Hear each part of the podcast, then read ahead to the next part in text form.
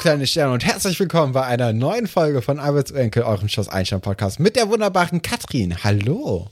Hallo, ich bin auch wieder dieses Mal dabei und ich möchte direkt von Anfang an sagen, ich weiß nicht, ob es diese Folge stören wird, aber hier findet gerade schon wieder eine Party statt. Nein, ach, könnte, das kann es doch nicht sein. Also legst du langsam selbst, legst du die, die, die Einladung zu so Partys eigentlich mittlerweile selbst auf? Weil es kann doch nicht sein, dass jede Woche bei dir eine Party irgendwie steigt. Eine Fete. Ja. Es ist dieses Mal, es ist auch ungewöhnlich. Es scheinen andere Leute zu sein, denn der okay. Musikgeschmack hebt sich von den sonstigen Partys Ja, keine TikTok-Songs mehr? Nee, diesmal ist es mehr so Hardstyle-Techno. Ähm, ja, kann auch sein, dass das auf dem Parkplatz abläuft. Es ist auf jeden Fall teilweise äh, zwischendurch sehr laut und ich kann, kann dich manchmal nicht so gut verstehen. Aber ich hoffe, man hört es auf der Aufnahme nicht.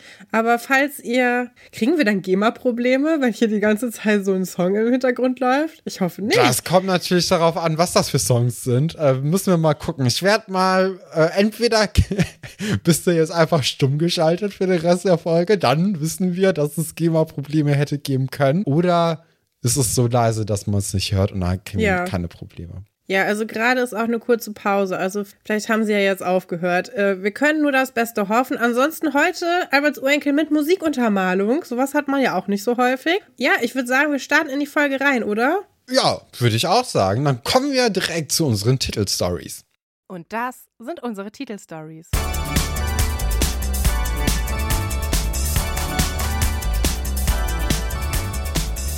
Unsere Titelstories heute heißen Hey Kids, ich bin Carlo, werft den Arm hoch, gibt mir ein Radio. Dann haben Das hast du sehr schön, das hast du sehr schön performt. Auch hier mindestens. Dann haben wir Kabale und ist Talent zu sehen. Ja, zu hier ist auch Talent zu erkennen. Äh, dann haben wir Kabale und Liebe. Der Kampf um Sebastians Herz beginnt. Und zu guter Letzt haben wir unsere Story bei Anruf Angst. Schreckensnachricht aus Peking. Hey Kids, ich bin Carlo, wirf den Arm hoch, gib mir ein Radio. Das ist unsere erste Story heute, mit der wir beginnen wollen. Es ist immer noch die Dorfstory mit der Erpressung von Kevin Bunstein, dem kleinen listigen Fuchs aus der äh, Nachbarschaft mittlerweile. Er ist ja zugezogen vor ein paar Folgen und brauchte nur einen Wimpernschlag, um das ganze Dorf an sich zu reißen. Wir haben ja jetzt schon in den letzten drei, vier Wochen da sehr lange eigentlich drüber gesprochen. Trotzdem hat diese Geschichte Energie, oder? Ja, du hast auch viel Energie, merke ich gerade. Also ich fühle fühle mich hier so ein bisschen, bisschen Low-Energy-mäßig im Gegensatz zu dir. Finde ich aber ganz schön. Ist mal eine willkommene Abwechslung. Ne? Normalerweise so in unserem Leben ist es eigentlich immer genau andersrum. Ja. Aber kann ich doch mal äh, jetzt hier auch mal glänzen als der aktive Part in unserem Podcast, weil das kommt nicht so häufig vor. Sagen wir mal ehrlich, ne? Ja, also ich weiß gar nicht, wo ich anfangen soll. Wir hatten ja in der letzten Folge, haben wir ja schon die Ratte kennengelernt. In dieser Folge stellen wir jetzt fest, dass die Ratte auch einen Namen hat. Sie heißt nämlich Carlo, was natürlich sehr dankenswerterweise so ist. Deswegen können wir die Titelstory gut benennen. Und was ihr auch so eine kleine menschliche Seite gibt. Ne? Ratten sind ja auch Tiere. Mhm. Ich weiß nicht, wie das auf Laura Marwege Skala aussieht. Das sieht, finde ich, kritisch unteres aus. Unteres Mittelfeld, würde ich mal sagen. Ja, definitiv. Kevin macht es eigentlich nicht viel aus, ob die äh, Ratte jetzt Carlo heißt oder irgendwas anderes. Denn er hat immer noch sehr viel Panik. Das heißt, Wolf hat jetzt irgendwie wieder die Oberhand zurückgewonnen und Kevin so ein bisschen im Griff. Was ich ganz nett finde, ich meine, wir haben ja in der letzten Folge schon darüber geredet, dass Tine ja eigentlich Wolf hilft und ihn so ein bisschen da rausholt, indem sie fragt, ey Wolf, was ist eigentlich los? Können wir hier irgendwie was für dich tun? So bist du doch gar nicht.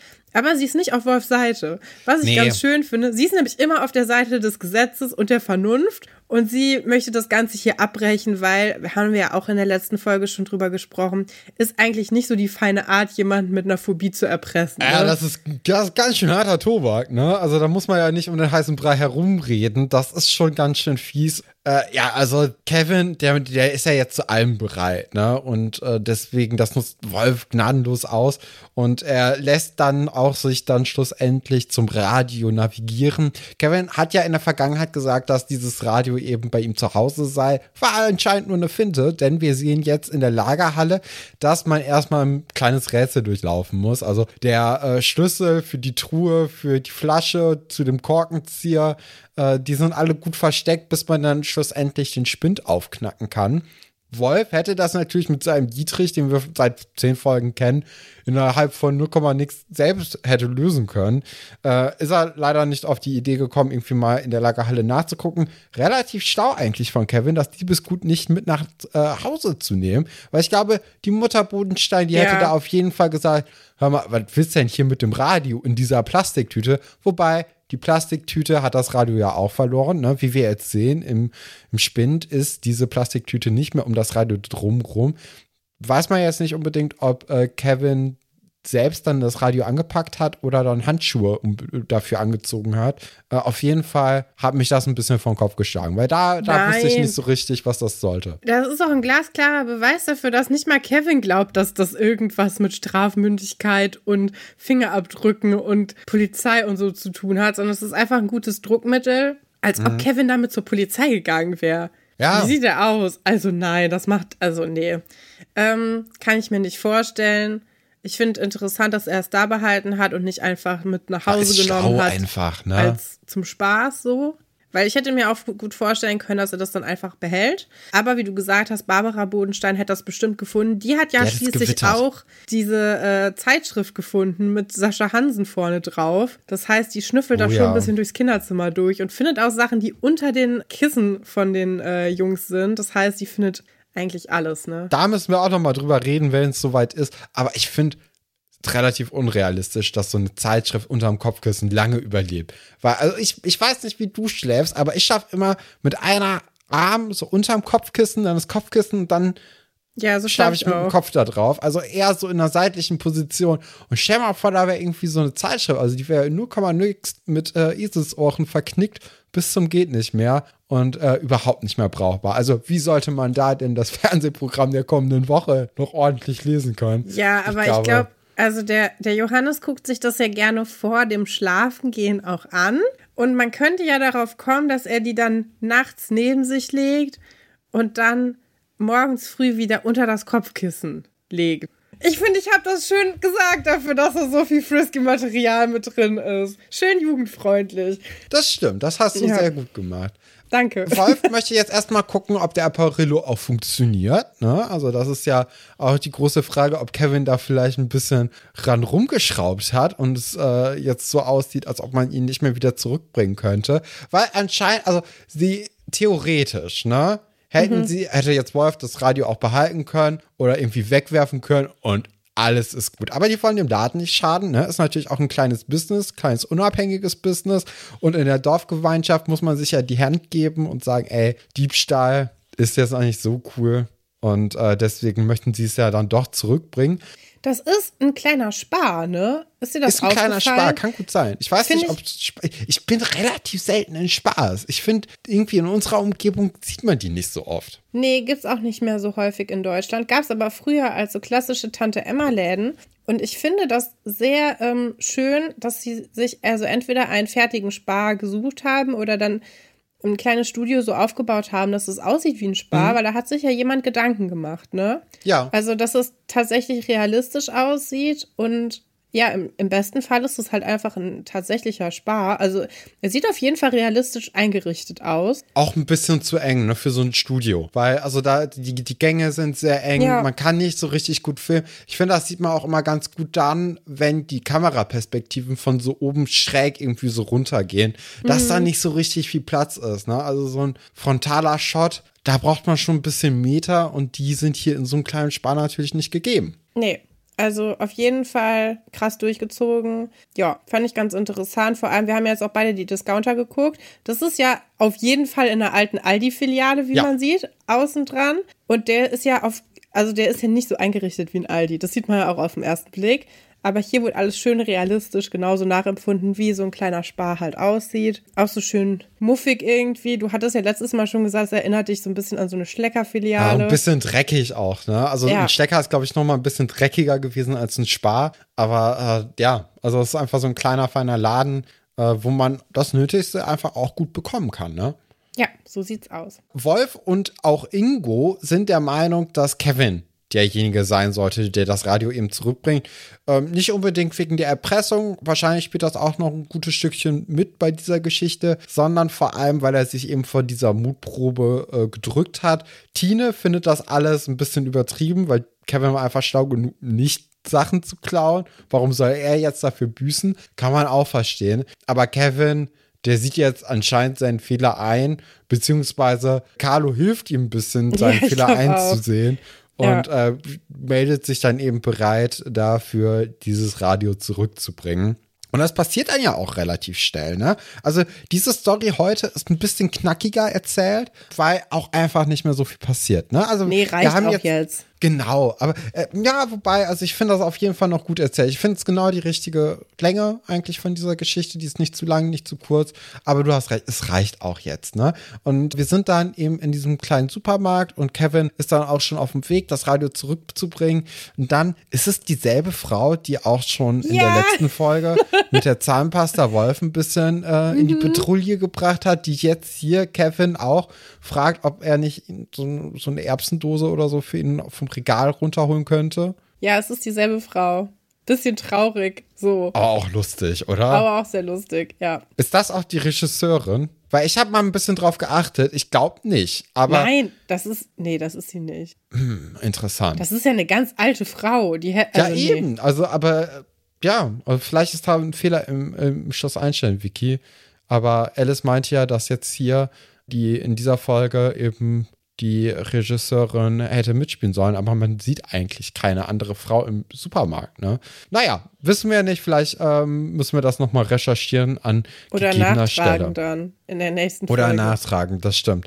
Kevin starrt dann ja auch auf diese Tiefkühltruhe, was ja auch alles sehr umständlich ist. Also Kevin ist ja wirklich nicht die größte Person. Ich finde es schon interessant, dass diese alte Frau, die dann doch auch zwei Köpfe größer als Kevin ist, Kevin fragt, ob der da mal aus dem obersten Regal was für sie runterholen könnte.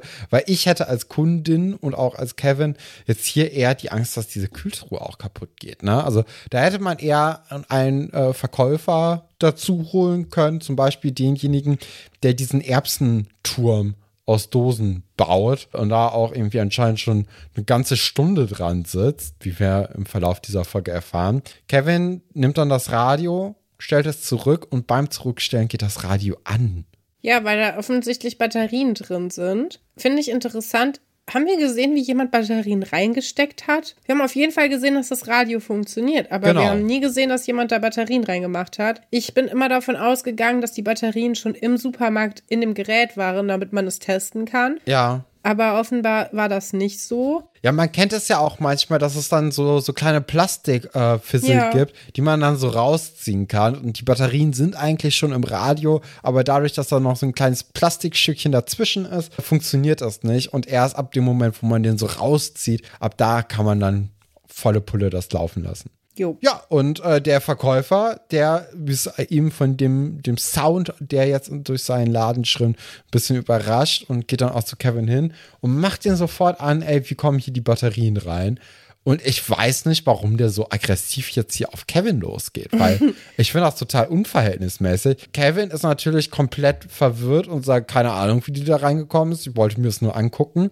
Hätte man auch ein bisschen galanter an Kevins Stelle lösen können, die Situation, äh, indem man gesagt hätte, naja, ich wollte gucken, ob es funktioniert und da waren anscheinend Batterien drin. Was kann ich dafür? Aber der Verkäufer ist ja wirklich auf 180 und vermutet anscheinend irgendwie, dass er dieses Radio klauen wollte. Ist das richtig? Oder nee, warum? Ich glaube, er hat das schon durchschaut, dass er das Radio vorher geklaut hat und Ach jetzt so. zurückbringt und sagt, wieso sind da Batterien drin? Kann ja wohl eigentlich nicht sein, weil erstens steht da ja schon ausgepacktes Radio rum. Also das Radio Sagt er das? Nein, das Radio wurde wie der Hamster Pasulke ersetzt. Es gibt jetzt ein neues, was da steht. Jetzt stehen da zwei, sehr verdächtig. Mhm. Und natürlich hat da keiner Batterien reingemacht im Laden. Das heißt, es ist auch verdächtig. Und der weiß ja, das ist ja der, ist das nicht der Besitzer vom Supermarkt? Wahrscheinlich, auch? ja. Ja, das heißt, der weiß, da war letztens ein Radio, das wurde geklaut und jetzt sind da zwei und in einem sind Batterien drin, die vermutlich Ah, von okay. zu Hause kommen. Und jetzt steht da noch dieser freche kleine Bengel und der sieht ja jetzt auch nicht unbedingt unverdächtig aus.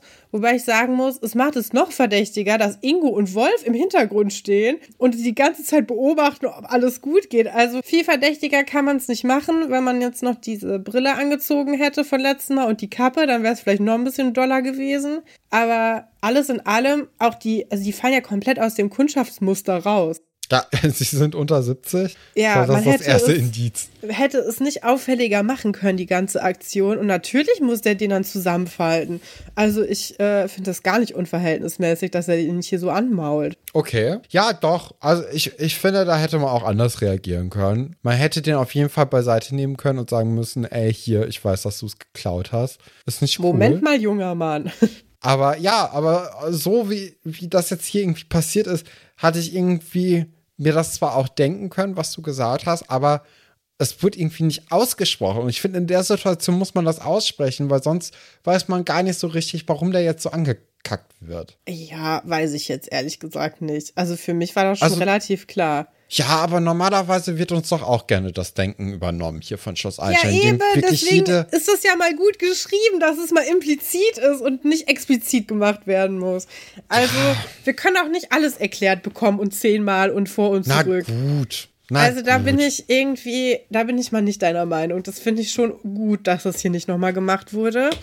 Und ähm, ja, dann kommt es ja im Grunde dazu, dass der den jetzt mitnehmen will oder zumindest zur Rechenschaft ziehen will. Ich meine, es ist natürlich jetzt auch für Kevin ein bisschen doof, dass er neu zugezogen ist. Denn, also, das ist ja jetzt auch nicht gerade unauffällig, wenn da jemand kommt, den kennst du gar nicht. Und der sieht auch so ein bisschen aus wie so ein kleiner, kleiner Hallo, Krimineller. ja.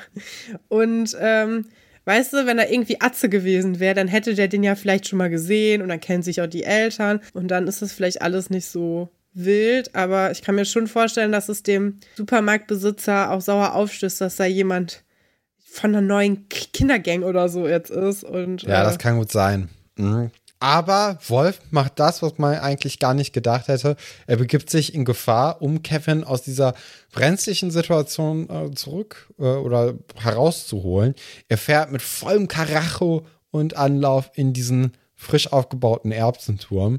Und das sorgt natürlich für so viel Aufsehen, dass der Verkäufer von Kevin ablässt und Kevin die Chance sieht und dann auch zum, äh, zum Fluchtversuch ansetzt und auch verschwinden kann. Äh, währenddessen wird eben Wolf dann vom Ladenbesitzer angekackt und er muss jetzt diese Pyramide wieder aufbauen. Stellt sich aber auch so doof an, dass ich mir gut vorstellen könnte, dass nach fünf Minuten der Verkäufer sagt, ja, zieh ab. Also, das kann man sich ja nicht mal angucken. Kevin ist frei und alle sind eigentlich mit einem blauen Auge davongekommen, ne? Nee, die Story ist nämlich noch nicht zu Ende. Denn Ingo lenkt ja jetzt den Supermarktmitarbeiter von Wolf ab, indem er den fragt, ob das es das Vi- äh, Radio auch in Weiß gibt. Das heißt, er haut dann Wolf raus und wir kriegen ja quasi als Ende dieser Story, dass Teamwork the Dreamwork macht.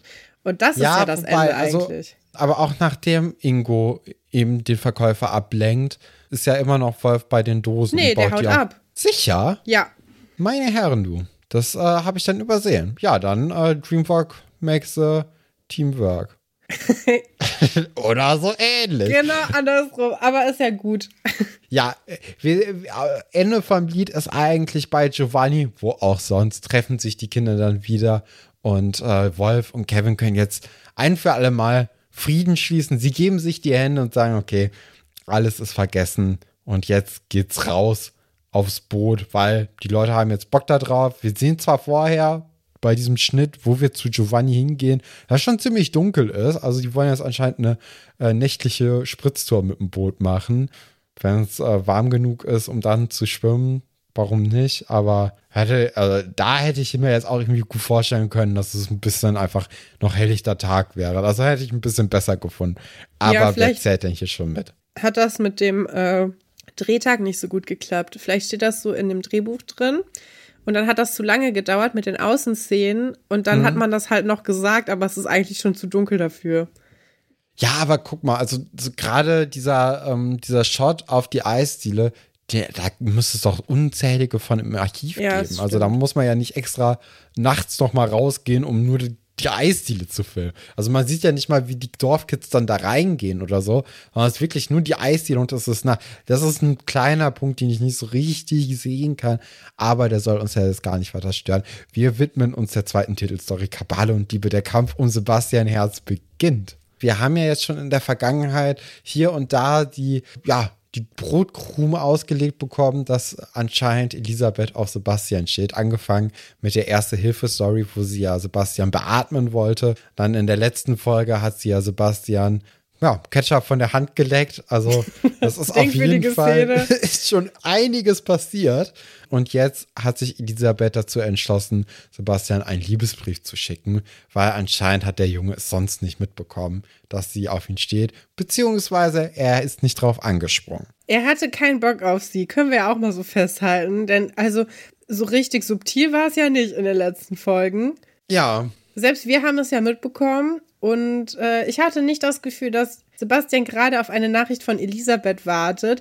Josephine sieht das aber anders. Sie unterstützt Elisabeth da volle Kanne in ihrem äh, Vorhaben. Und man merkt, dass Josephine auch so ein bisschen in die Fußstapfen von Iris habe ich mir auch gedacht, ja. ja, also gestiegen ist, weil, also viele ihrer Ideen lassen doch danach vermuten, dass sie auch den Herzensbrecher gelesen hat oder andere äh, Bücher dieses Sujets. Also das ist schon merkwürdig, manche Tipps, die, äh, die Josephine da hat. Allerdings, wir Total. wissen ja auch, Josephine kommt ja, ist ja mit Franz dann zusammen und fährt ja sogar zweigleisig später mit Buddy. Das heißt, äh, irgendwie scheint sie ja was davon mitgenommen zu haben, von ihrer nächtlichen Lektüre. Und ähm, ja, ich weiß nicht. Also, ähm, ja, also Josephine und Elisabeth sitzen da. Josephine trägt ihr Signature-T-Shirt. Und eine Kette. Hast du mal die Kette von Die der Kette gesehen? auch Was gesehen. ist das denn für ein Brecher? Also es ist ja so eine silberne Kette, die ist bestimmt vier Zentimeter dick. Also wirklich Ja. viel, viel zu dick und massiv für sie. Ja, Aber irgendwie auch nicht. Also ich finde, das passt schon irgendwie. das ist ein cooler. Look, ne? Aber, also das ist einfach eine massive Kette. Was ich daran schön finde, ist, wie man sieht, dass die ähm, Charaktere in diesen ersten Staffeln noch sehr dreidimensional gezeichnet sind. Denn wenn wir jetzt eine Dichterin gehabt hätten in einer der letzten Einstein-Seelitz-Staffeln, dann hätte die auch so ausgesehen, als ob die den ganzen Tag nur Gedichte schreibt. Dann wäre das eine Lilly gewesen, die so lieb und nett und harmlos ist. Aber Josephine schreibt halt Gedichte und hat ein Zicke-Shirt an, mit einer fetten Silberkette an. Und ich mag das gerne, dass beides gleichzeitig stattfinden kann und man nicht so ganz in Klischees arbeitet. Da hast du recht. Das, das stimmt. Das ist mir gar nicht so aufgefallen bisher. Aber ähm, ja, ja. Genau wie Elisabeth, die hat ja auch die ganze Zeit eher so 90s, 2000er Klamotten an und ist schon ziemlich modisch, soll aber gleichzeitig auch noch diesen Prinzessin-Adelsstatus haben, der ja manchmal durchblitzt. Wenn sie sagt, Geld ist kein Problem, mein Privatjet wartet draußen, gleich kommt Bodo mit seiner Cola-Dose vorbei. Oh, da freue ich mich ja auch schon drauf, ne? Wenn die mal wieder endlich irgendwie diese Geschichte rankommt, das ist ja so ein Traum. Ähm, ja, auch diese, die Perlenkette von Elisabeth natürlich, ne? Die Ja. sie ja auch immer eigentlich anhat. Ich kann mir auch gut vorstellen, dass das ein Erbstück ist oder Ja. irgendwie von der Mutter so ein Geschenk ist. Also ja, doch, doch. Also auch Elisabeth hat diesen dreidimensionalen Charakter, den du jetzt hier bei Josephine so toll findest. Und ich würde sagen, wir gehen mal so ein bisschen mehr auf diesen Liebesbrief ein. Also Josephine möchte natürlich, also die findet die Idee generell schon mal ganz gut, ne? dass man einen Liebesbrief irgendwie an Sebastian schreiben kann. Aber der ist jetzt zu plump. Also da, sie, sie sagt ja sogar höhnisch hier mal doch noch ein Kästchen mit Ja, Nein, vielleicht, ob du mit mir gehen möchtest daneben, weil äh, also das ist ja Kindergarten, was hier so, äh, Elisabeth vorhat. Da muss man ein bisschen mehr Herz reinlegen. Ja, wobei ich jetzt sagen würde, die Geschichte wird einen anderen Lauf nehmen und vermutlich erfolgreicher sein mit so einem Ankreuzkästchen. Ich glaube auch. Ja.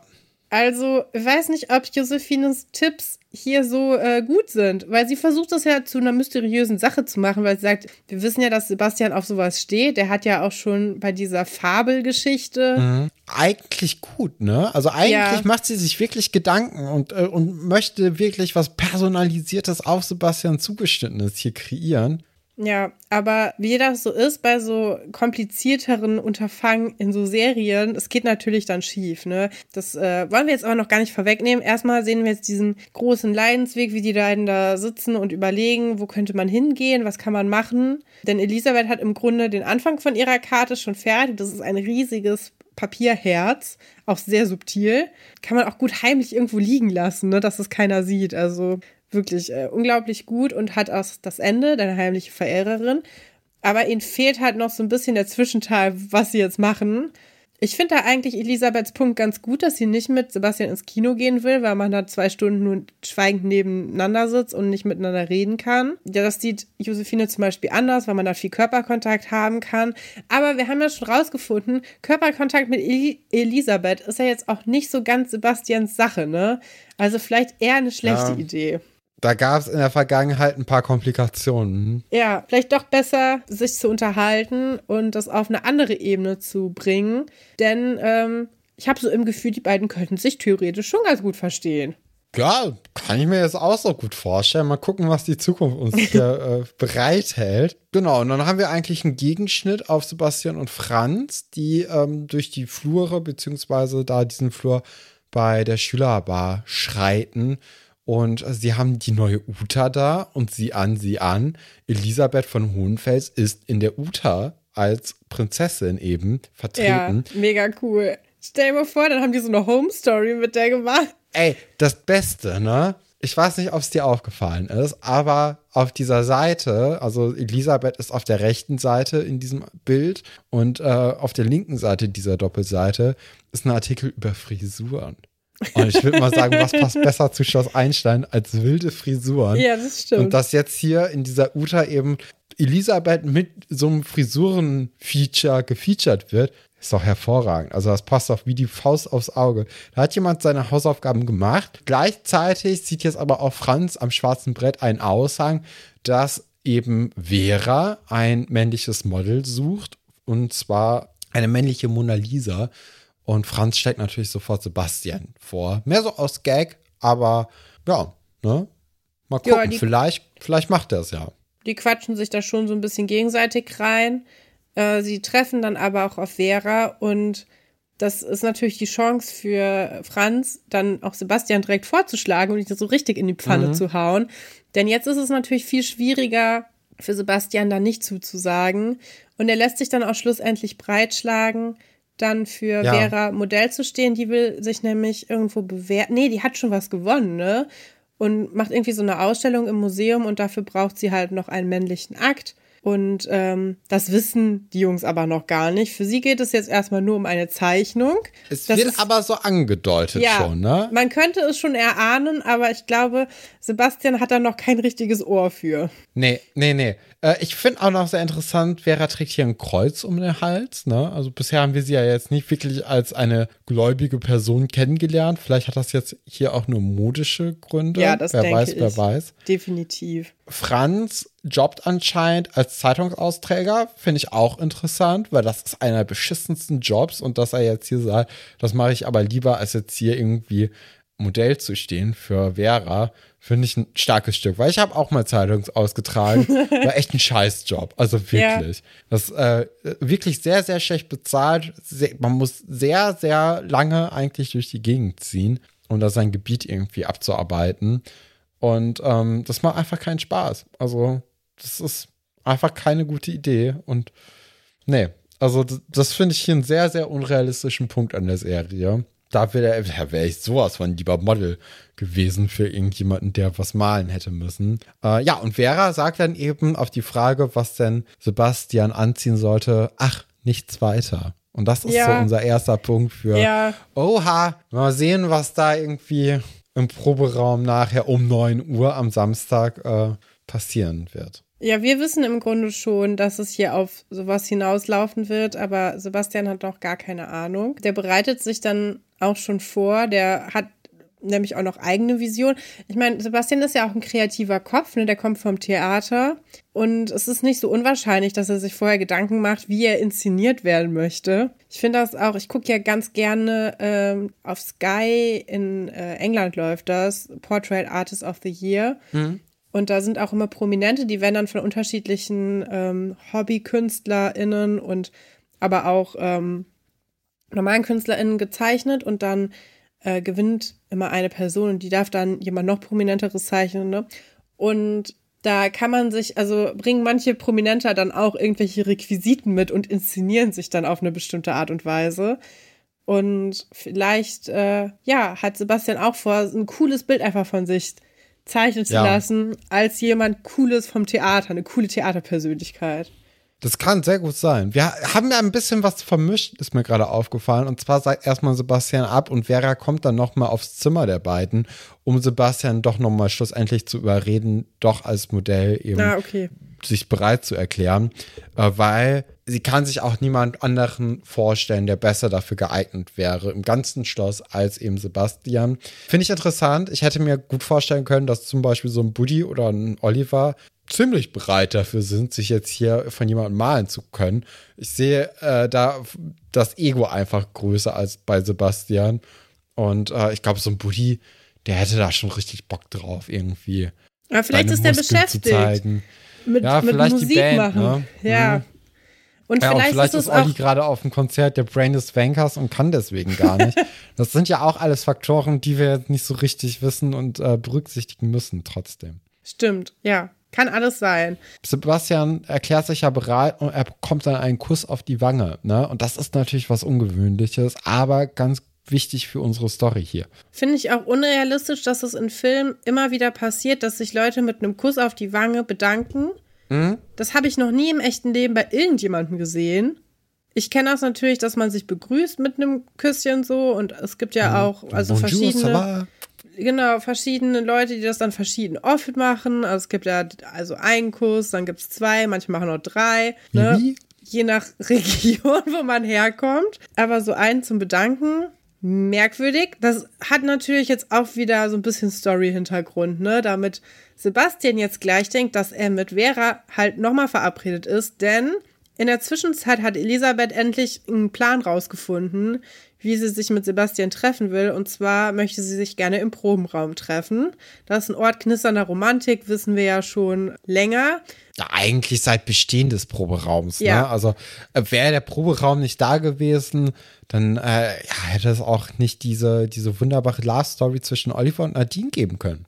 Nee, stimmt. Ja, leider sucht sie sich auch 9 Uhr aus. Das heißt, wir wissen jetzt schon, die beiden Termine werden aufeinanderfallen, was natürlich zu einer Verwechslungsstory führen wird. Ja, und noch ganz, ganz leider sagt ja auch noch äh, Josephine, ey, am besten lässt du ihn zehn Minuten zappeln, weil wenn er nicht wartet, dann ist er es eh nicht wert. Ja, Und das Und- ist natürlich so der Sargnagel für das ganze Unterfangen, ne?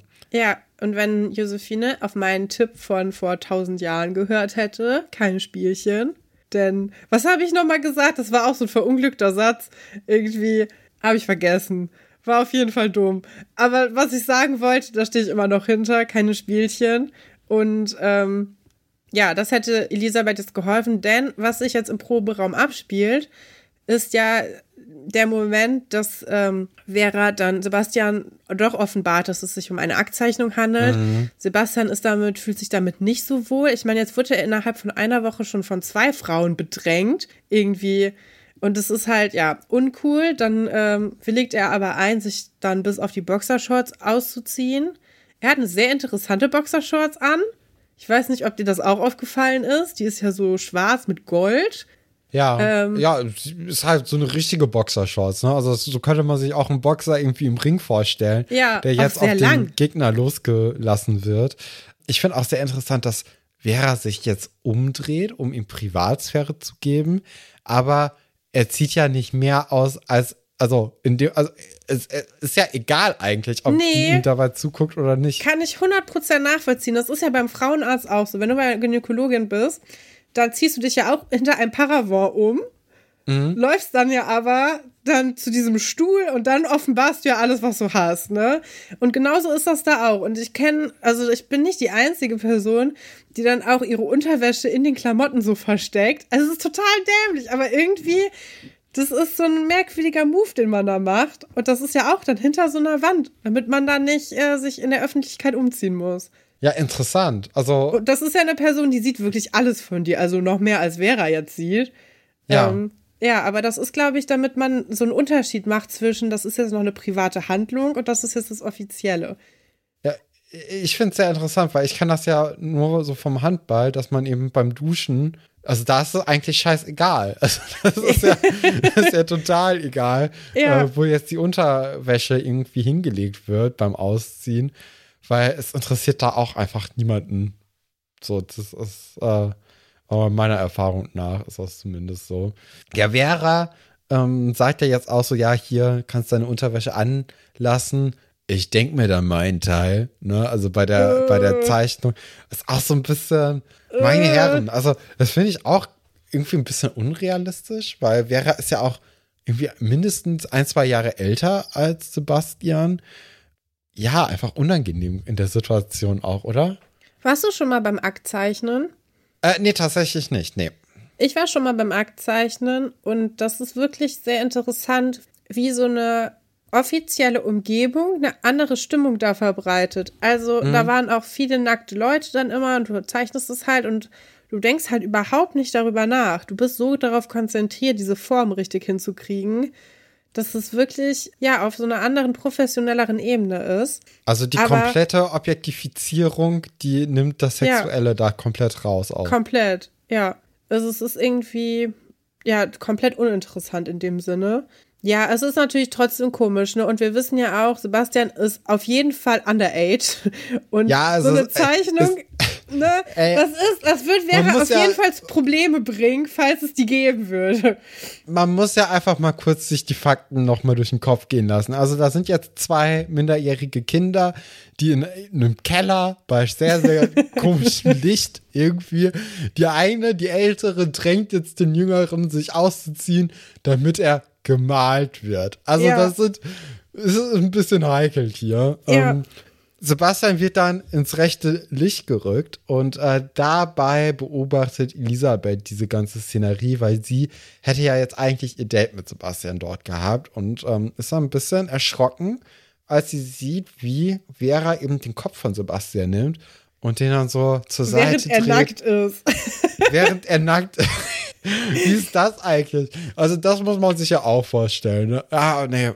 Naja. Ja, guck mal, stell dir mal vor, du bist verabredet, also du hast ein Blind Date mit jemandem und dann kommst du an und du hast nur zehn Minuten gewartet, weil deine doofe Freundin dir diesen atemberaubenden Tipp gegeben hat. Und dann kommst du da rein und dann steht deine Flamme da mit jemand viel älterem und äh, hat schon die, Ur also bis sich auf die Unterwäsche ausgezogen und wird da gerade vermeintlich dann geküsst. Also das denkt ja Elisabeth. Das Ja. soll ja auch dieser Bildausschnitt suggerieren. Wobei ich sagen würde, wenn jemand so ruppig meinen Kopf in eine Richtung drehen das würde, stimmt auch. dann, ähm, dann wäre da, glaube ich, jede romantische Stimmung verflogen. Was glaubst du, wer die weibliche Person ist, die Vera bereits gezeichnet hat? Also, was ich toll fände, aus einer künstlerischen Perspektive wäre ihre Mama. Habe ich auch dran gedacht, aber auch irgendwie dann nicht. Ja, also genau, wenn wir wieder auf diesem, wenn wir, ja, das ist natürlich merkwürdig, oder? So eine andere ältere Frau, also sie ist ja nicht alt, ne, aber eine andere Frau, die jetzt nicht kein Kind ist. Mhm. Ähm, ansonsten könnte ich mir vielleicht vorstellen, vielleicht Nadine oder so. Hätte ich jetzt auch gesagt, tatsächlich. Mhm. Ja. Ja, werden wir nie erfahren. ähm, Aber wirklich, es ist so komisch, darüber zu reden. Das ist es irgendwie ist merkwürdig. komisch. Es ist eine komische Storyline auch einfach, ne? Also, ja, das ist damit man halt diese beiden, beiden Frauen Klar. da gegeneinander haben kann und Vera ist ja gar nicht an Sebastian interessiert, das wissen wir ja auch. Nee. Diese äh, die vermeintliche. sieht Sebastian nur als Objekt Ja. äh, ihrer Kunst und äh, als, als Model eben. Wir haben jetzt leider natürlich übersprungen, dass Sebastian, als er da aufschlägt, direkt erstmal wieder mit Shakespeare-Zitaten um sich wirft Mhm. und wie so ein sterbender Schwan dann auch äh, in die Knie sinkt mit seinem, äh, mit seiner Ballonmütze und seiner Feder auf dem Kopf. Ja, das ist noch eine denkwürdige Szene, die ich eigentlich noch äh, gerne drin, drin haben wollte. Aber jetzt können wir zur letzten Story kommen. Die schlechteste der drei Stories. Ja, bei Anruf Angst, äh, Schreckensnachricht aus Peking. Wir kriegen einen neuen Charakter äh, vorgestellt. Max Ja. ist jetzt zum allerersten Mal im Schloss unterwegs und natürlich spielt er sofort Schach. wie wir es ja auch aus seinem Intro dann später kennen, aus dem Vorspann. Da ist er ja auch mit Schachfiguren am, am Werk und dann auch mit so einem, ja, mit Strom und die Schachfiguren bewegen sich dann automatisch. Und äh, die andere Person, die man sich gut am Schachbrett vorstellen könnte, ist natürlich Philipp Schwers. Ne? Haben wir jetzt auch schon länger nicht mehr gesehen. Hat jetzt hier sein Comeback in Staffel 3 bekommen. Und ähm, die spielen jetzt Blitzschach. Ne? Also Ja. haben noch ein bisschen Zeit, um ihre Moves zu machen. Da ist man natürlich ein bisschen mehr unter Druck. Und, Aber die äh, Uhr funktioniert nicht, ne? Die zeigt nämlich da immer hab ich nicht 30 drauf Sekunden geachtet. an, egal was sie machen. Hm. Fand ich ganz interessant, weil man hätte ja auch darauf verzichten können, Blitzschach zu spielen. Aber vielleicht soll das diesen Stress noch mehr verdeutlichen, denn Philipp ist ja auch. schon arg gestresst, ne? Ich meine, kann Ja. ich mir auch gut vorstellen, wenn er so ein kleiner Pimpf ist und der zieht einen da im Schach ab, obwohl man das Genie der Schule ist, würde mich auch unter Druck setzen. Und ähm, naja, ich finde ja, Max ist auch ein sehr unangenehmer Charakter, fände ich auch irgendwie schon stressig genug. Ja, da sagst du was. Also ich, ja, äh, wir werden ja noch jetzt, äh, ab jetzt eigentlich öfters über Max sprechen. Ich finde ihn auch sehr unangenehm. Ja, auf vielen Ebenen, auf vielen verschiedenen Ebenen finde ich ihn auch dreidimensional unangenehm. ja. So, ist ein kleiner Klugscheißer, ähm, hat auch irgendwie ein komisches Verhältnis zu Frauen und generell. Also da, da werden wir noch eine Menge Freude an ihm haben. Äh, jetzt geht es ja erstmal nur um Schach und da ist natürlich ganz wichtig, dass man sich gut konzentrieren kann, gerade bei so einem ja, Denksport wie Blitzschach. Und diese Ruhe wird aber gestört dadurch, dass Luisa ein Handy hat, ein Mobiltelefon. Und was für eins. Und was für eins. Da müssen wir jetzt auch erstmal drüber reden, denn Mhm. nachher wird ja auch gefragt, Lisa, welche Farbe hat dein Handy? Und dann sagt sie Titanic. Und es ist ja, Leonardo DiCaprio ist auf ihrem Handy drauf. Finde ich extrem witzig, dass sie sich einfach von allen Handymöglichkeiten, die es gab, hat sie sich dafür entschieden. Wenn man jetzt davon ausgeht, dass damals nicht jeder jedes Jahr ein neues iPhone sich gekauft hat, dann hat sie dieses Handy echt lange mit sich rumgeschleppt und sehr lange den Leonardo DiCaprio äh, Case gehabt, weil das kann man ja auch nicht auswechseln, oder? Das hat Doch. man dann erstmal drauf. Doch, also die, die Rückseiten, die konnte man ja dann doch oft noch gut auswechseln, ne? Ah, okay. Meine ich. Also man, man konnte ja früher auch den Akku wechseln. Ja, also das ja, ist nee, ja das- auch so ein Ding. das stimmt. Und da kann man natürlich dann auch die Handyhülle hinten äh, rausmachen. Aber es ist ja vorne. Ach, vorne. Auch Das das, kann man vorne. enden dann, ist aber, glaube ich, deutlich schwieriger. Nee, Äh, das ja, konnte also, man auch abmachen. Da konntest du einfach das hochheben, dann hast du halt die Tasten und dann kannst du was Neues draufsetzen. Aber ich denke, wenn wir jetzt hier von den frühen 2000er sprechen, ist das mega teuer alles. Ja, auf jeden Fall, ne? Also das ist, ist ein Luxusprodukt, ne? Auch vor allem damals, heute ja immer noch eigentlich. Ich finde ja ganz interessant, wie sich so Handyklingeltöne geändert haben, ne? Und auch die Wertigkeit.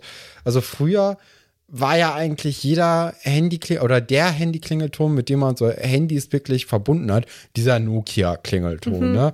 Dann gab es noch den Sony Ericsson-Klingelton und den Motorola-Klingelton. Das waren eigentlich so die drei großen, wo man wusste, ey, wenn das angeht, diese Melodie, sofort wusstest du, welche Marke dieses äh, Handy Ja. eben hat. Und äh, konntest du auch einfach zuordnen, das ist ein Mobiltelefon, das ist kein normales Telefon, das ist ein Mobiltelefon. Heutzutage gibt es eigentlich nur noch diesen Apple-Klingelton, ne? Also der Klingelton vom iPhone, wenn der zum Beispiel in Serien irgendwie benutzt wird, ist, ist eigentlich nur wirklich dieser, die, die- dieser Apple-Klingelton. Ich glaube, bei fast keinem anderen Handy wird noch der Klingelton eingeblendet, weil man den auch gar nicht mehr zuordnen kann. Klingeltöne haben total ihre Wertigkeit verloren. Und es gab dann ja auch diese Zeit, wo man Klingeltöne wirklich bei MTV oder so sich, sich äh, kaufen konnte. Stefan, Jamba. Jamba-Klingeltöne. Ja. Ja, also auch so tolle Videos dann dazu mit dem, äh, mit diesem Häschen. Du bist mein allergrößter Stern und so. Und äh, wie Ich weiß, ich dieses so kuscheln, ne? Ja, also alles ganz furchtbar. Da wurde viel Geld gemacht. Ich finde das ganz toll, die Entwicklung, dass Leute keine Klingeltöne mehr haben, denn es geht einem auf den Nerv. Und ich finde das total spannend, dass wir hier so einen Generationenshift haben. Denn die Leute, die sich früher darüber aufgeregt haben, dass ja die Jugend immer nur am Handy daddelt und äh, die ganzen Klingeltöne ja nerven, das sind die einzigen, die heutzutage überhaupt noch einen Klingelton haben. Also ich kenne keine Person unter 40, würde ich sagen, eigentlich sogar 50, die noch einen Klingelton hat. Äh, ganz selten haben Leute Vibrationsalarm. Ich kenne fast niemanden, der Notifications anhat, weil es einen stresst und weil zu viel reinkommt sonst. Die schlimmsten sind die, die auch noch Tastenanschläge anhaben. Ja, das, so Leute trifft man auch gerne mal im Zug. Die haben dann auch gerne mal so ein Wurstbrot dabei. Sehr angenehme. Menschen. Oder ein Ei, Eine Beefy, genau. eine Beefy. Frikadelle. Oder Ja. dann, dann spielen die auch irgendein Spiel mit, äh, mit voller Lautstärke und wo Ja, dann bei Candy Crush irgendwie dann die, die Diamanten gefarmt werden. Ich habe keine Ahnung. Ja, aber Klingeltöne haben sich verändert. Ist auf jeden Fall ein interessantes Thema, ne? Ja, also das finde ich auch spannend, weil das ja auch einer der ersten Themen ist, wo wir sagen, wo wir mit Stolz behaupten können, das haben wir alles komplett mitbekommen, ne? Also hier Mark, D-Mark war ja, da war ich fünf oder so, als es abgeschafft wurde. Aber äh, Klingeltöne haben wir von vornherein mitbekommen und auch den, äh, den Aufstieg und den Fall der Klingeltöne quasi Ja. und so die neueren äh, Entwicklungen da auch. Ich würde mir manchmal, also ich fand diese Kultur von diesen Jammerklingeltönen, abgesehen davon, dass das natürlich ein furchtbares Geschäftsmodell ist, Leute abzuziehen mit irgendwelchen Abos für so 8-Bit-Lieder, das ist natürlich furchtbar, aber ähm, dass es diese Kultur gab und dass man auf so Zeitschriften hinten auf dem Hintergrund dann auch so ähm, auf der letzten Seite konntest du immer Ja, so Charts auch, ne? ja, Klingeltoncharts und ähm, dann konntest du dann die Nummer sehen, mit der du das bestellen konntest. Und wenn du MTV oder Viva geguckt hast, dann lief das ja auch unten durch. Da gab es sehr viel Fernsehwerbung für Klingeltöne. Ja, das, das fand ich irgendwie mega spannend. Ich habe mir nie einen gekauft, du glaube ich auch nicht, ne? Nee. Was wir aber gemacht haben, ist im Bus per Infrarot und Bluetooth so Sachen hin und her schicken. Aber ja, klein, Designs, ne, konnte Ja. man ja dann irgendwann Ja. austauschen. Man konnte auch Hintergrundbilder natürlich austauschen. Musik auch, großes Thema. Und ich habe auch mal äh, den Simpsons-Film über Bluetooth äh, geschickt bekommen. Also da wurde schon äh, einiges im Bus sich irgendwie hin und her geschickt. Kannst du dich noch an dein allererstes Handy erinnern, was das ähm, für eins war und welche Farbe das hatte und so? das hatte auf Und jeden wann du es Fall. bekommen hast? Ich habe das relativ spät bekommen. Da war ich auf jeden Fall schon auf der weiterführenden Schule und auch eine der letzten. Mhm. Und das war so ein ganz altes ähm, Sony Ericsson-Telefon, was keine Farben hatte. Ja. Das hatte so einen blauen Hintergrund und dann waren da schwarze Pixel drauf. Und da konnte man auch nur mit T9 draufschreiben. Und das eine SMS hat, glaube ich, 11 Cent gekostet, was mega viel Geld war für jemanden mit Kein Geld. begrenztem Taschengeld, mit begrenztem Einkommen. Und ähm, ja, dann irgendwann hatte ich dann auch mal so, ich hatte nie ein Klapphandy, ich hatte aber so ein Schiebehandy, Ja. eine Walkman-Funktion.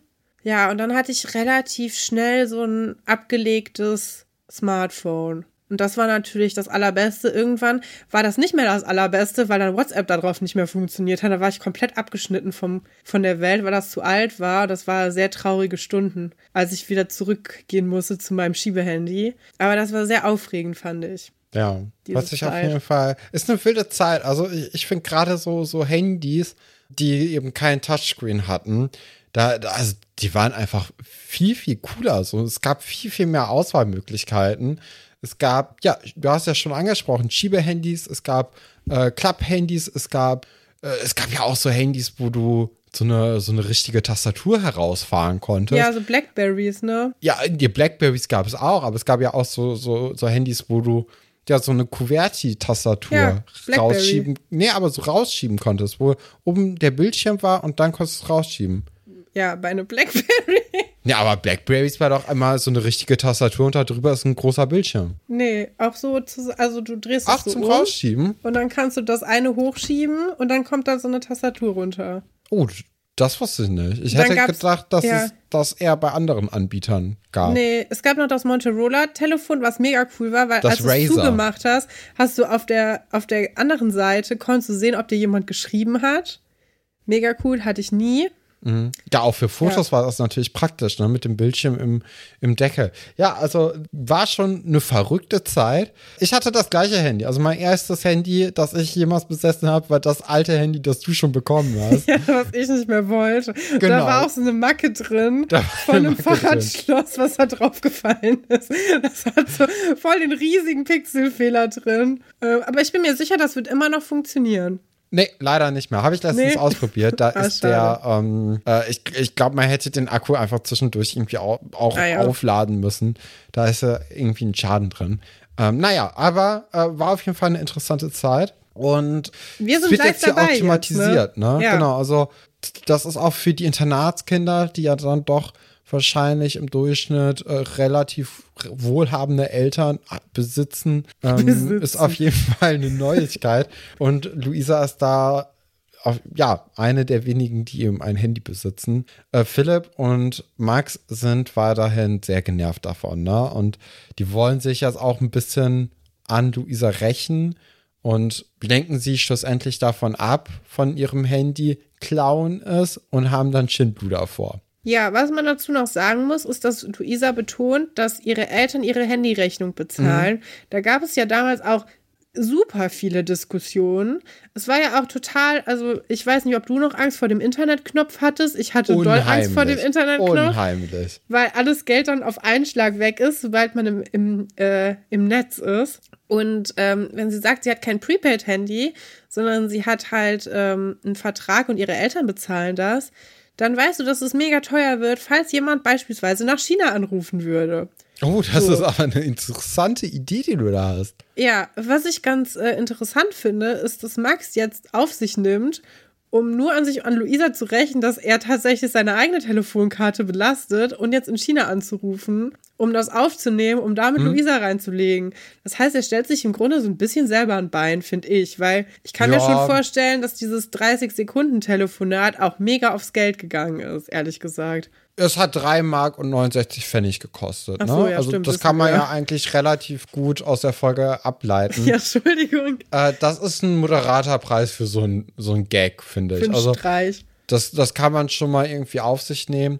Genau, also der Plan ist nämlich, dass man eben jetzt hier, nachdem man das Handy eben an sich genommen hat, in China anruft. Und äh, zwar in so einem Hotel in Peking, in dem ja, die Familie von Max residiert hat in der letzten Zeit und anscheinend hat Max irgendwie die Visitenkarte bekommen von denen. Ruft da an und ja, äh, kurze ja, Frage zu der Visitenkarte. Wieso steht da Frühstück drauf auf Deutsch? ist es? ja. Merkwürdig. Sehr komisch. Da hat man sich keine Mühe gegeben. Man hat Ja. sich auch nicht so richtig Mühe mit dem Namen von diesem äh, Hotel gegeben. Ich weiß gar nicht mehr, wie es heißt. Ist ja auch egal. Erzähl weiter.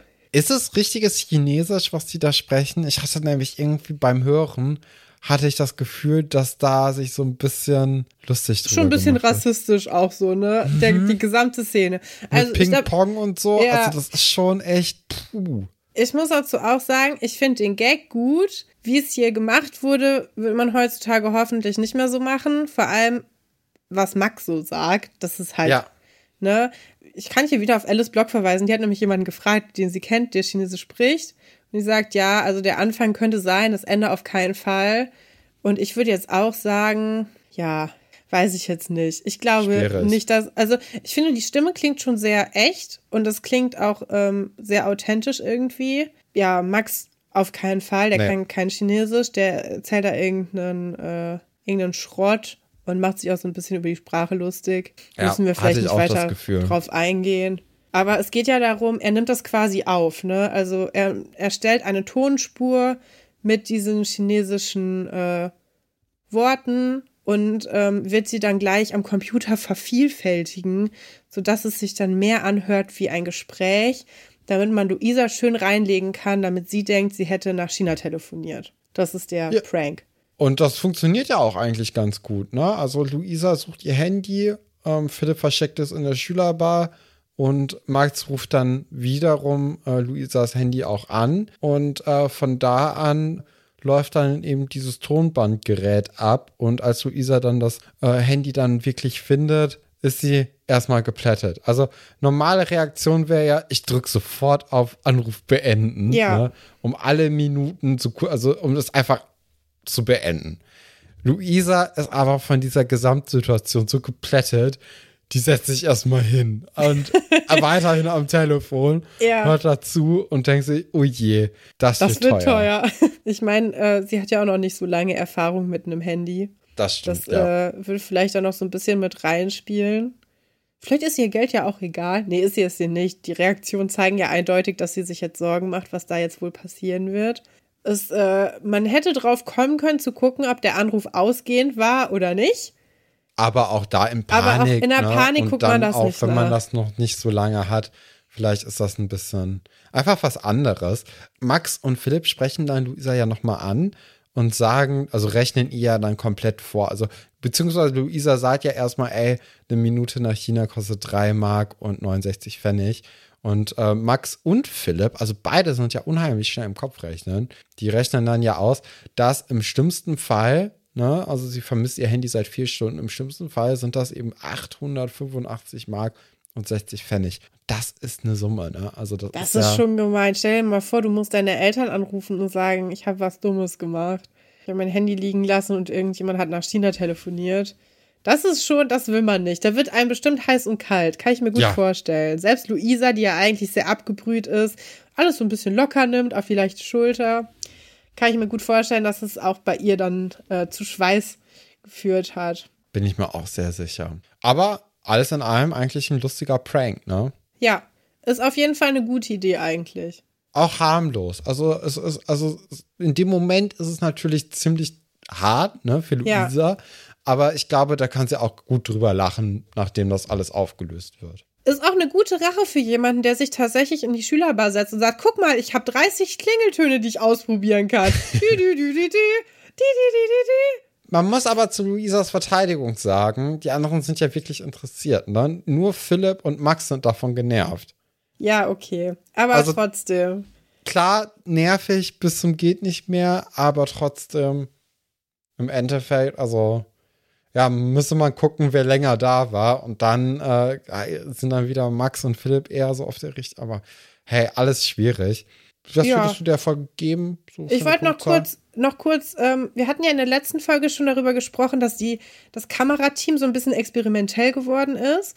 In dieser Folge sind die Sounddesigner ein bisschen experimentell geworden. Wir hören sowohl, als Josephine über die, ähm, über dieses Date redet mit dem Horrorfilm, hören wir so Horrorgeräusche. Und als Max in China anruft, hören wir auch so, so chinesische Musik im Hintergrund.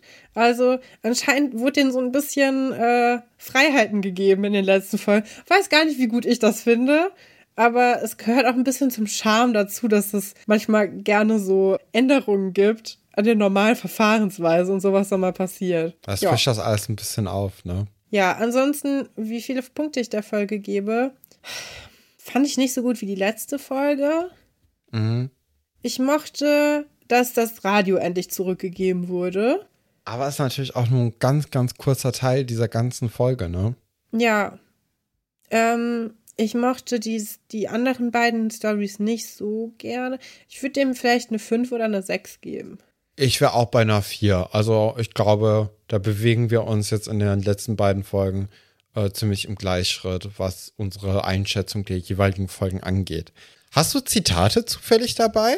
Fakten, Fakten, alles willst du nicht raten. Ich habe Zitate dabei und zwar wieder von meinem Homeboy äh, Linus. Die sind ja immer sehr zuverlässig. Da, Stefan, du hast übrigens noch offene Zitate und es macht mich fast wahnsinnig, dass ich seit 100 Wochen immer so eine offene E-Mail da drin habe. Weil ich immer denke, jemand schreibt mir, aber es schreibt mir gar keiner. Aber dir hat jemand geschrieben. Am 14.11. schon. Ja, nehme ich in meine Zitatliste mit auf. Also, ich habe hier Zitate von Linus.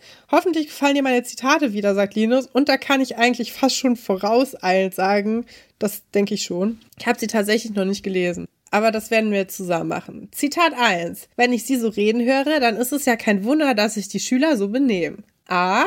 Herr Dr. Wolfert hält nichts von den Unterrichtsmethoden von Frau Klavitter und geigt ihr die Meinung. B. Frau Hansen verteidigt ihre Schüler vor Dr. Wolfert, als diese seinen Unterricht bestreiken. C. Herr Pasulke empfindet seine Arbeit als Hausmeister als nicht gewürdigt und beschwert sich bei Frau, Herr Dr. Stolberg. Oder D. Frau Gallwitz ist sauer auf Nadja, die sich weigert, die Schüler, die von Elvis Maria Hamlet tyrannisiert werden, zu wecken. Ja, oh, das ist schwierig. Also, weil einfach diese Geschichte so rausfällt aus diesem normalen Schulkontext mit Nadja und Frau Galwitz, würde ich das jetzt einfach nehmen. Ja. Ich hätte sonst also wäre diese Antwortmöglichkeit nicht da gewesen. Meine zweite äh, Wahl wäre dann tatsächlich Frau Hansen gewesen. Ja, sind beides nicht richtig. Es ist tatsächlich Herr Pasulke gewesen, Ach. der sich nicht genug gewürdigt fühlt. Und er sagt, sagt das in Folge 259. Der Hausmeister hat den Herbstblues, woraufhin die Schüler seine Wohnung neu einrichten. Auch ein guter äh, Tipp. Wir haben ja letzte Woche über den Novemberblues geredet. Wohnung neu einrichten. Vielleicht auch ein Tipp, den wir aus Schloss Einstein direkt übernehmen können ins echte Leben. Damit das Ski besser fließt. ich habe jetzt aus. auch ein Zitat und zwar von Jessica. Das ist gerade frisch reingekommen. Sie schreibt: Hallo Stefan, hier ein Zitat für euren Podcast. Vielleicht kannst du es ja gebrauchen. Zwinker Smiley. Zitat lautet: Kann ich mir das Schmuckstück mal ansehen? Hat es gesagt, Herr Fabian zu Herrn Dr. Wolfert, ob er sich das neue Handy einmal ansehen darf? Wolf zum Juwelier, bevor er beschließt, den Ring für Anna zu klauen. Also hier auch mal wieder kriminelle Energie im Dorf. Oder war es Tinkers Mutter zu Tinker, nachdem sie herausgefunden hat, dass Tinker Beweismaterial von der Polizei im Fall mit dem gefundenen Skelett zurückgehalten hat? Boah, da freue ich mich ja so drauf auf die Tinker-Folgen. Das ist auch jemand, den vergesse ich immer, dass es sie gibt, aber ist auch einer meiner Favoriten, ehrlich gesagt. Mochte ich Oh. immer sehr gerne. Ich meine, wir sind beide Fans von Detektivgeschichten. Ist ja im Grunde klar, dass wir das mögen. Ich würde trotzdem sagen, dass es Herr Fabian ist und dass das Schmuckstück hier auf jeden Fall metaphorisch gemeint ist. Das glaube ich auch. Äh, ist es nämlich die richtige Antwort. Äh, das sehen wir in Folge 333. Ja, also haben wir auch gerade schon drüber gesprochen. Handys, ne? Also das ist ein großes Thema im Schloss und war auch und ist auch immer noch ein großes Thema. Ja. Mein zweites Zitat ist, Dr. Stolberg hat gezeigt, wie er wirklich ist. Wir sind nur Schüler und da muss man sein Wort nicht halten. Sagt, dass A. Josh zu Anclair als Schuluniform eingeführt werden sollen. B. Silvia zu Josephine, weil die Kuh Millie nicht im Schulgarten bleiben darf. C. Franziska zu Tessa und Charlie, als Herr Haller ihr eine 5 gibt und diese nicht zurücknimmt. Oder D. Mark zu einer tobenden Menge, als Aram nicht auf Schloss Einstein bleiben darf. Boah, schwierig. Also ich könnte mir sowohl Marc richtig gut vorstellen, als auch Silvia, als auch Josh. Ich würde jetzt einfach mal sagen, weil ich habe schon, bevor ich an äh, die, also die Zitate hören konnte, habe ich an Josh gedacht. Ich würde Josh Ja. sagen.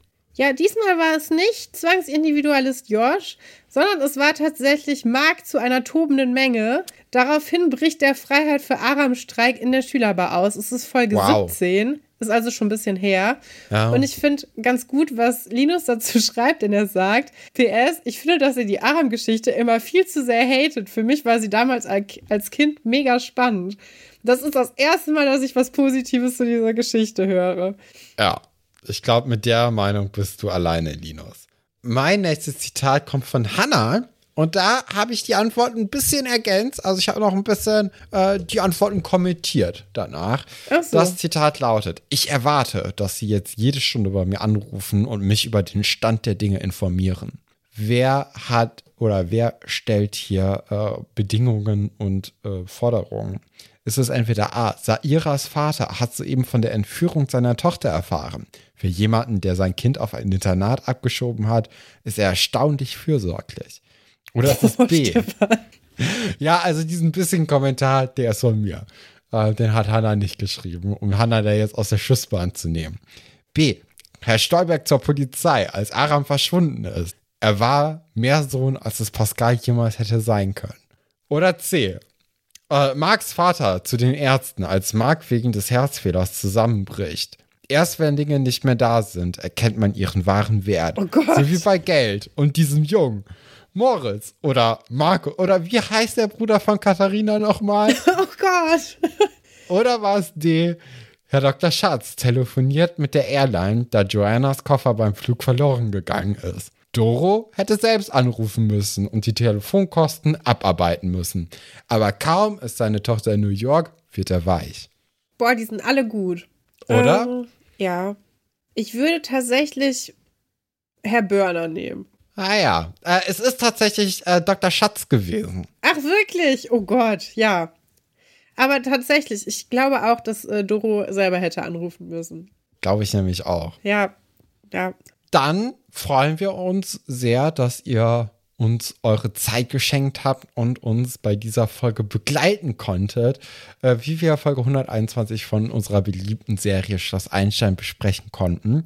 Und äh, sagen dann auf Wiedersehen. Ja, ich freue mich besonders, dass die Party äh, aufgehört hat, als die Folge begonnen hat. Wir haben nichts gehört, müssen keine GEMA-Gebühren zahlen und kommen hier auch auf legalem Weg wieder raus. Freut mich sehr und ja, wir sehen uns nächste Woche oder hören uns viel besser nächste Woche wieder, weil die Welt sich dreht. Hossa!